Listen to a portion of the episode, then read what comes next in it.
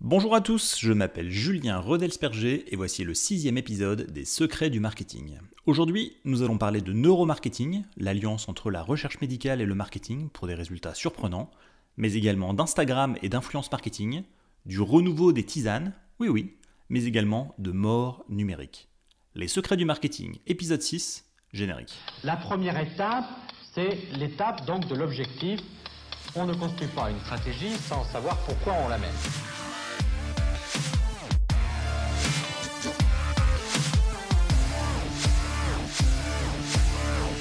C'est évident qu'il y a des risques, c'est vrai qu'il y a des dangers de manipulation.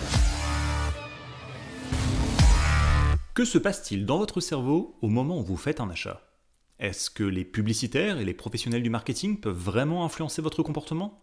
Pour le savoir, nous allons entrer dans les arcanes de notre système de pensée à des fins marketing. Alors restez avec moi car le neuromarketing est une thématique passionnante et je vais vraiment à peine effleurer le sujet au cours des prochaines minutes, le but étant surtout de vous transmettre quelques fondamentaux pour votre culture générale et professionnelle et surtout vous donner envie d'en savoir plus. Quand on travaille dans le marketing, on veut évidemment toujours en savoir davantage sur nos acheteurs, nos clients, nos prospects et nos cibles. Et pour ça, il existe des centaines d'outils pour les définir. On peut parler par exemple des études de marché, des entretiens semi-directifs, on peut créer des personas ou encore faire des études de tendance. Mais hélas, aucun de ces leviers n'est exact à 100%. Vous pensez vendre un produit génial que les 18-30 ans vont adorer, mais comment est-ce que vous pouvez en être vraiment sûr? Il y a 20 ou 30 ans, les entreprises mettaient sur le marché un produit qui était censé répondre à un besoin. Puis ensuite, elles investissaient des sommes faramineuses en publicité et en promotion pour tenter de nous convaincre d'acheter leurs produits ou services. Alors parfois ça fonctionnait, et parfois non, pas du tout, comme le rappellent d'ailleurs certains exemples emblématiques, comme le New Coke, le parfum Bic, les lasagnes congelées de Colgate ou encore le Betamax de Sony. Avec l'avènement du web, des réseaux sociaux et du big data, ce sont les traces numériques que nous laissons derrière nous qui font office d'outils d'analyse. Avec des données bien collectées et bien retraitées, on peut alors affiner le message, segmenter son offre et personnaliser la relation entre un annonceur et un client potentiel. Et c'est déjà bien, mais on peut aller encore plus loin. Le neuromarketing permet de réduire l'incertitude qui existe autour du comportement du consommateur. Et pour cela, on analyse l'activité du cerveau et on peut manipuler plus ou moins directement et plus ou moins consciemment certains de nos processus décisionnels. Quand on lance des campagnes marketing pour un produit ou un service, il arrive parfois que les gens cliquent, se renseignent, s'inscrivent et achètent. Mais quand le succès n'est pas au rendez-vous, il n'y a pas toujours une raison logique, rationnelle et rapidement compréhensible. Pourquoi une publicité avec un fond bleu fonctionnerait mieux que celle avec un fond rouge? Pourquoi tel visuel attire plus l'attention qu'un autre? Pourquoi certains mots résonnent dans l'esprit collectif quand d'autres tombent carrément à côté?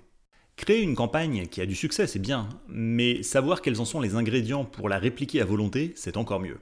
Et pour cela, il est nécessaire de comprendre pourquoi vos clients font ce qu'ils font et quelles sont les causes inhérentes à leur comportement.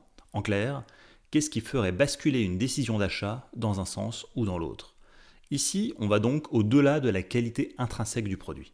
Sans rentrer dans les détails d'une définition purement académique, je dirais que le neuromarketing est un ensemble de techniques permettant de mesurer les signaux physiologiques et neuronaux pour comprendre les motivations, les préférences et les décisions des clients. Concrètement, à chaque fois que vous vous êtes face à un choix, que vous regardiez un vêtement, une voiture ou un smartphone, votre cerveau réagit. Et lorsqu'on mesure cette activité, on peut en apprendre beaucoup. Pour cela, il faut savoir comment fonctionne le cerveau. En 1969, le neurobiologiste Paul MacLean a développé la théorie des trois cerveaux afin d'expliquer quelles sont les zones les plus actives selon les situations. Notre premier cerveau, c'est ce qu'on appelle le cerveau primitif, ou le cerveau reptilien. C'est d'ailleurs le plus ancien, c'est celui qui gère nos fonctions vitales et que l'on partage avec la plupart des espèces du règne animal. C'est ce cerveau qui nous fait réagir avec impulsivité. Ce cerveau n'a aucune notion de temps, pour lui tout est présent c'est la première strate qui s'active lorsque nous sommes confrontés à quelque chose de nouveau. Et c'est également lui qui détermine notre comportement en cas de danger. Est-ce qu'il faut fuir ou est-ce qu'il faut se battre, par exemple? Le cerveau reptilien ne comprend pas le langage, il ne fait que réagir aux stimuli directs. Le second, c'est le cerveau intermédiaire ou le cerveau limbique. Il gère des fonctions plus complexes qui sont liées à la mémoire et aux émotions. Il dicte ce que nous pensons possible ou impossible et il se base sur nos expériences passées pour construire des croyances et des idées reçues. Le troisième et dernier est ce qu'on appelle le néocortex. C'est celui qui est à la base de la pensée rationnelle. Il gère le langage, la pensée logique, il fait des analyses, des comparaisons, il maîtrise les notions de distance et de temps. Le néocortex a des capacités d'apprentissage quasiment infinies et il évolue sans cesse. C'est d'ailleurs la partie la plus volumineuse de notre cerveau, mais cependant, contrairement à ce qu'on a longtemps cru, il n'agit que de façon très limitée dans nos comportements et dans nos relations. Pendant longtemps, le néocortex était vu comme le centre des décisions. En fait, ce qu'on s'est rendu compte, c'est qu'il intervient pour rationaliser les actions prises par les cerveaux reptiliens et limbiques. En clair, pour persuader un client, il faut d'abord rassurer le cerveau reptilien et toucher le cerveau limbique avec des émotions positives. Pour mieux comprendre, prenons un exemple simple. Lorsque vous décidez d'acheter un café en allant travailler le matin, est-ce que vous vous demandez parfois pourquoi est-ce que vous avez fait ce choix en particulier?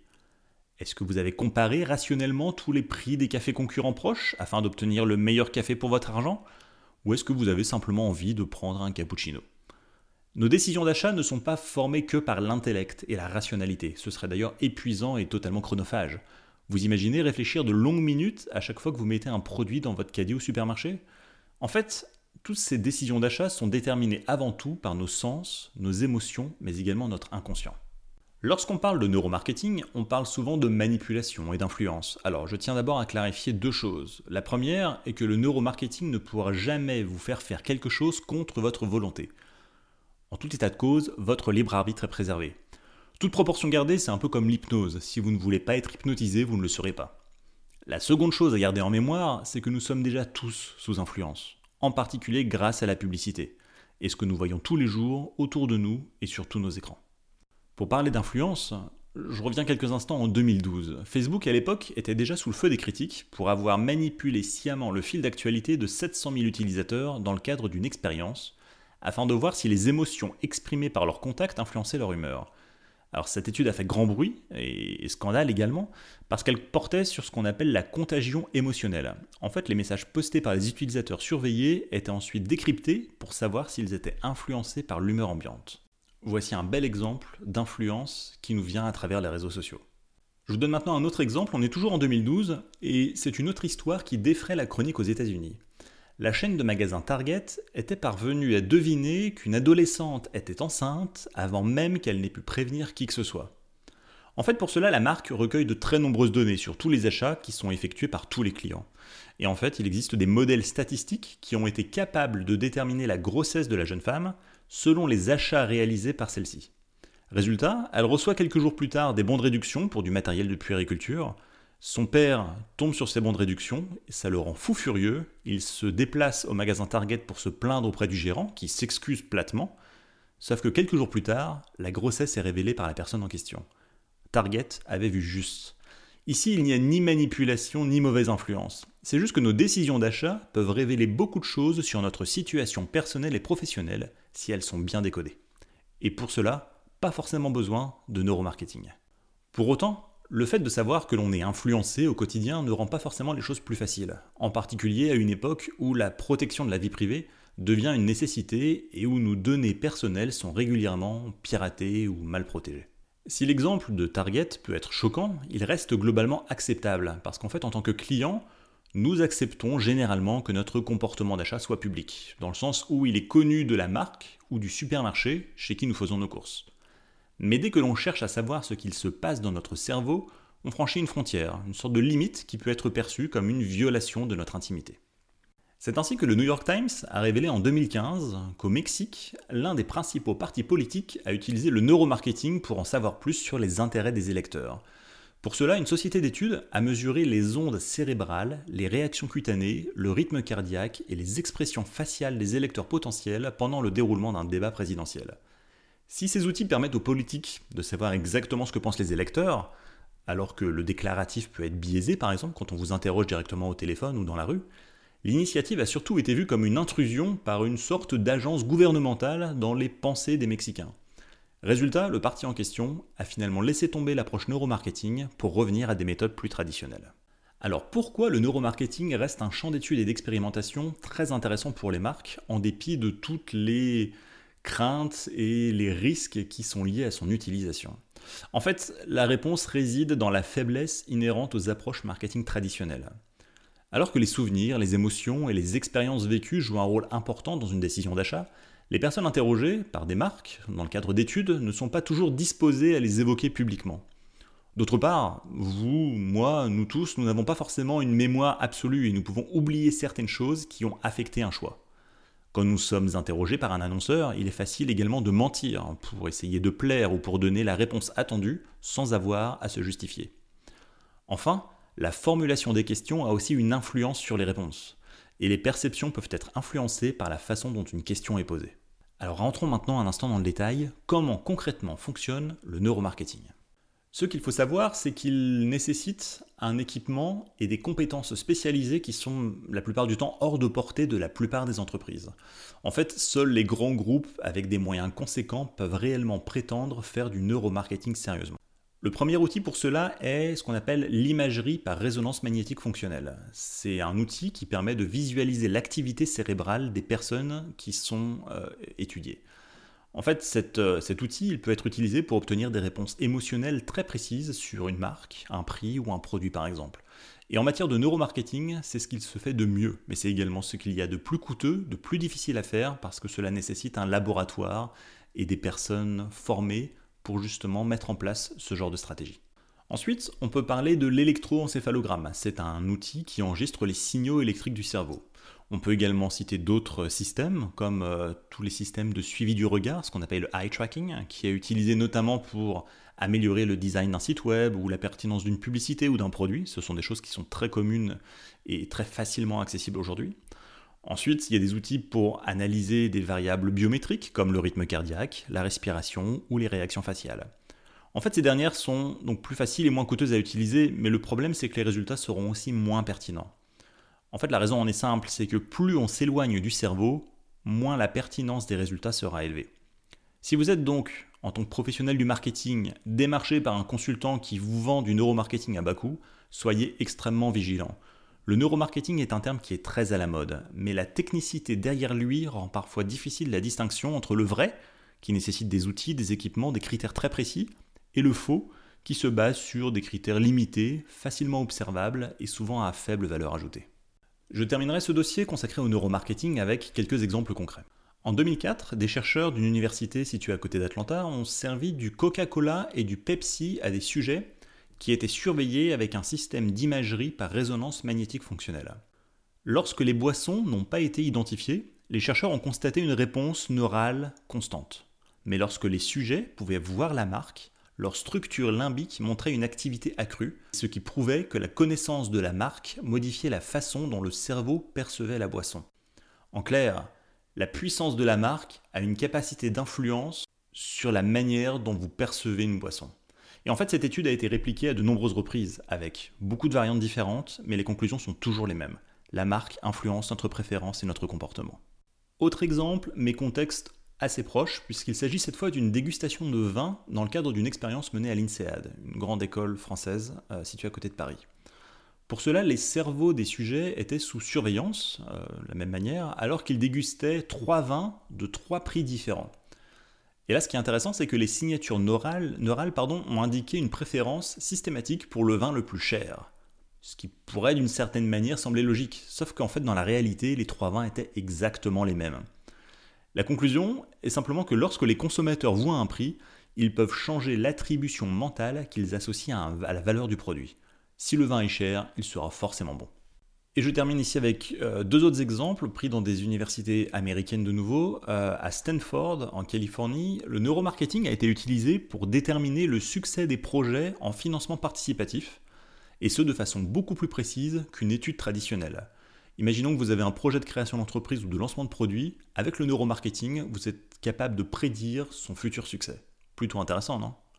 Et le dernier exemple concerne la Northwestern University à côté de Chicago, qui a réalisé des expériences pour prédire le succès d'un film qui va sortir au cinéma, avec des taux de précision supérieurs de 20% par rapport aux méthodes conventionnelles.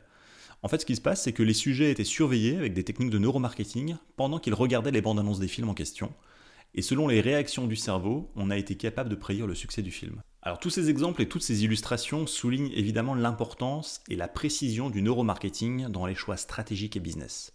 Pour autant, sa démocratisation prendra du temps et son usage risque d'être encore réservé aux grandes marques, généralement pour les grandes occasions comme les lancements de nouveaux produits par exemple. De mon côté, j'ai pas encore de moyen de surveiller votre rythme cardiaque pendant que vous m'écoutez, mais j'espère que ce sujet et ce dossier vous aura appris beaucoup de choses intéressantes.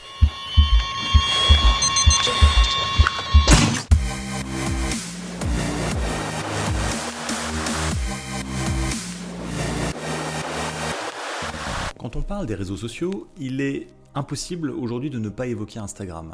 Autrefois, simple réseau de partage de photos embellis par des filtres, c'est devenu en quelques années un véritable phénomène de société. Sur Instagram, des business se font et se défont. Des stars exposent leur ego surdimensionné, les marques tentent de se faire belles, et des inconnus veulent se construire une notoriété à partir de pas grand-chose. S'il y a un mot que l'on associe facilement à Instagram, c'est bien le mot influence. Et il est partout.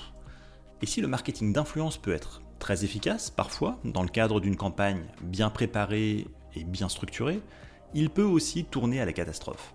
En la matière, il est difficile de ne pas parler du Fire Festival, qui est un événement monté en épingle de toutes pièces par un entrepreneur sans scrupules et aux compétences limitées, dont le succès très relatif a été rendu possible par une stratégie d'influence sur Instagram très performante.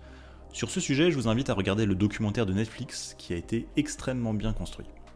Et le problème avec les influenceurs sur Instagram, c'est surtout lié à la relation parfois trouble qui existe entre les marques, un certain manque d'éthique et à une absence de régulation. C'est ainsi qu'il est fréquent, malheureusement, de voir des produits valorisés par des influenceurs qui peuvent s'avérer être dangereux ou douteux. C'est le cas par exemple de placements financiers, de crypto-monnaies, de poudres protéinées ou de cosmétiques bon marché. Si certains influenceurs éthiques prennent le temps de faire les bons choix, de s'intéresser aux projets qu'on leur propose, aux produits en question ou aux valeurs qui entourent la marque, d'autres ne sont finalement que des femmes et des hommes sandwich se contentant de réciter un texte, sans forcément préciser qu'il s'agit d'une publicité ou d'un contenu sponsorisé. Et c'est justement là le cœur du problème. Malgré quelques bonnes intentions, le marketing d'influence reste globalement un immense Far West communicationnel, où il faut paraître le plus naturel possible pour séduire sa communauté quitte à la tromper par omission. Une étude de 2017 de l'Université de Géorgie aux États-Unis a montré que les utilisateurs d'Instagram réagissaient plus négativement aux publications clairement étiquetées comme étant des publicités. Et ils sont aussi dans ce cas-là beaucoup moins enclins à partager le post en question. Dans le même temps, une autre étude réalisée par un cabinet de conseil soulignait que près de la moitié des utilisateurs d'Instagram sont fatigués par le bombardement constant de la publicité sur le réseau social. Naviguer dans le milieu de l'influence devient donc une situation quelque part compliquée pour les marques, mais également pour les consommateurs. D'un côté, on recherche plus d'authenticité, plus de transparence, mais de l'autre, on veut également moins de publicité, qu'elle soit réelle ou masquée. La question qu'il faut se poser, c'est donc de savoir si l'âge d'or de l'influence sur Instagram sera-t-il derrière nous? Est-ce que l'influence peut se réinventer sur ce réseau social? Est-ce possible de parler d'influence responsable et éthique? Ce sont autant de questions sur lesquelles devraient vraiment se pencher les professionnels du marketing.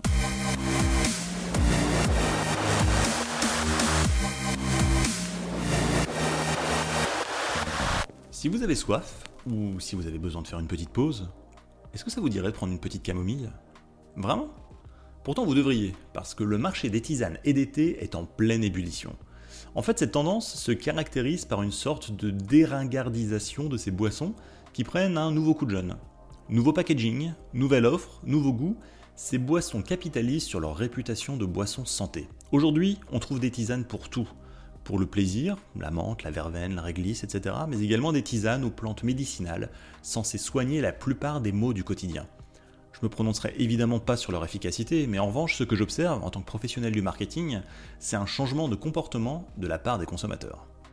Face à une vague de responsabilisation sociale et environnementale sans précédent, on cherche aujourd'hui à mieux consommer, à mieux se nourrir, à prendre soin de sa santé. On consomme bio, local, de saison, et on consomme des produits qui sont bons pour nous. Et cette démarche devient une logique imparable pour ceux qui peuvent se le permettre évidemment. Sur cette tendance, les tisanes ont tendance à renaître de leurs cendres face aux boissons trop sucrées, trop artificielles, comme les jus de fruits industriels ou les sodas.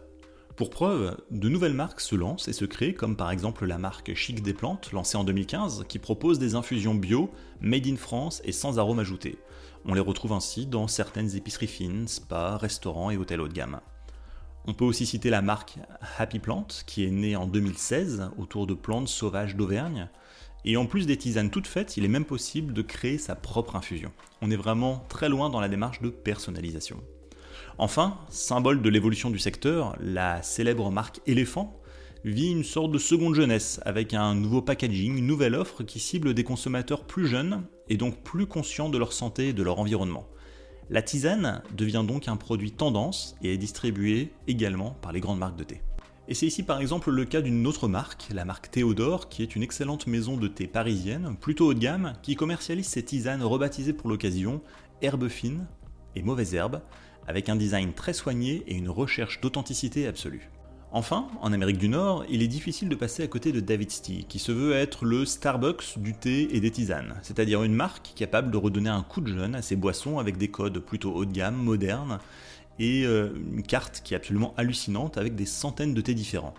Néanmoins, tous ne sont pas exempts d'arômes artificiels, ni d'originalité superflue comme le goût crème brûlée jasmin, ou fraise au chocolat, ou encore cappuccino à la vanille. Oui, un thé goût cappuccino, vous avez bien entendu.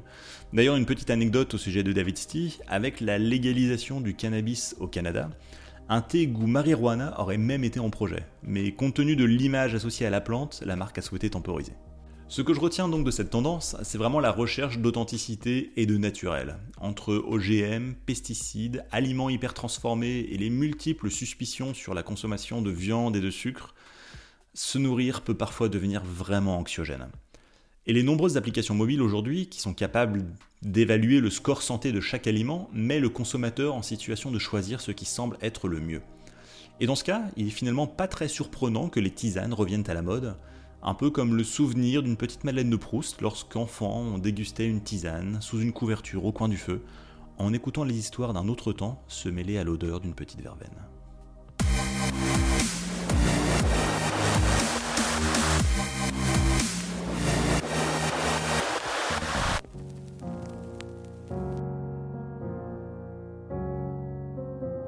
Hélas, je crains fort que la sentence n'ait déjà été exécutée. Quelle sentence? La mort par décapitation.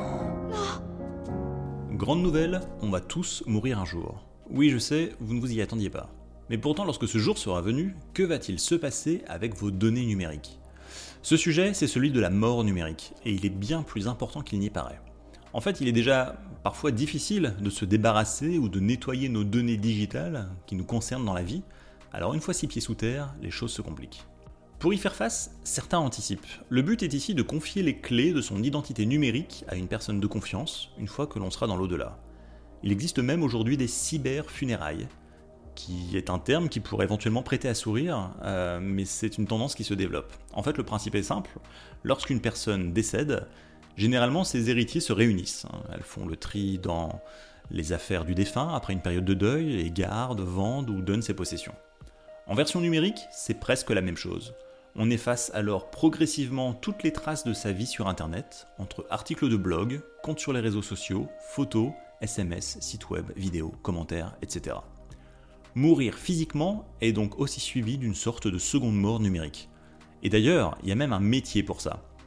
D'un côté, les professionnels des pompes funèbres s'occupent de votre corps, et de l'autre, on a ce qu'on appelle des digital undertakers, j'ai pas trouvé d'équivalent en français, qui vont s'occuper d'effacer les comptes internet des personnes décédées et qui vont gérer les informations individuelles en ligne, notamment pour empêcher d'autres personnes de voler ces informations ou de les utiliser à des fins frauduleuses. C'est un métier, une tendance qui se développe notamment en Corée du Sud, aux États-Unis et en Angleterre, où ce métier est parfois un peu étrange, tend à prendre un petit peu plus d'importance. Une fois ce travail effectué, la famille récupère alors les dernières traces numériques du défunt en guise de souvenir, puis le cercueil 2.0 se referme. Alors, la mort numérique n'est pas une nouveauté en soi. Hein. Facebook a introduit une fonctionnalité de commémoration dès 2009, c'est-à-dire il y a plus de 10 ans. Euh, en 2015, ils ont également ajouté la possibilité pour un contact de la personne décédée de supprimer et de gérer sa page. Autre service, autre exemple, en 2014, Yahoo au Japon a lancé son service Yahoo Ending qui, à votre décès, supprimera votre compte Yahoo enverra un email préécrit à tous vos contacts pour les informer de votre décès, retirera les photos et les documents de votre disque dur et annulera tous les abonnements auxquels vous aviez souscrit. Mais euh, néanmoins, il est important de noter que ce service a pris fin en 2019 en raison de son impopularité. Toutefois, préparer sa mort n'est jamais une chose facile, mais c'est nécessaire, y compris d'un point de vue numérique. Et ça me rappelle un peu les publicités pour les fameux contrats obsèques qui tournaient à la télévision en milieu d'après-midi. Daniel est conseiller funéraire et spécialiste de la prévoyance obsèque. Lui seul peut vous garantir que votre projet et vos volontés seront totalement respectés. C'est pourtant un vrai sujet que la mort numérique. Une étude de l'Oxford Internet Institute estimait que le nombre d'utilisateurs décédés de Facebook pourrait dépasser celui des vivants d'ici 50 ans. On irait alors sur Facebook comme on irait dans un cimetière, et parmi les amis suggérés se trouveraient surtout des comptes de personnes décédées. Quand ça arrive aujourd'hui, c'est déjà un peu glaçant, mais dans le futur, ça risque d'être très courant. Cette problématique va d'ailleurs même au-delà de la question de l'inactivité des comptes. Nos données numériques peuvent être encore utilisées après notre mort, et dans une société qui est évidemment par essence de plus en plus numérique, nous ne sommes finalement pas propriétaires de grand-chose. Nous achetons des licences pour écouter de la musique ou regarder des films en streaming, nos photos sont stockées sur des serveurs tiers comme ceux d'Apple, de Facebook ou de Google, nos échanges personnels sont des boîtes de réception qui ne nous appartiennent pas, et la question de l'héritage numérique se pose aussi. Dans ces conditions, que va-t-on léguer aux générations suivantes? Et comment vont travailler les historiens du futur pour savoir comment était notre vie aujourd'hui? La mort digitale n'a pas fini de faire parler d'elle.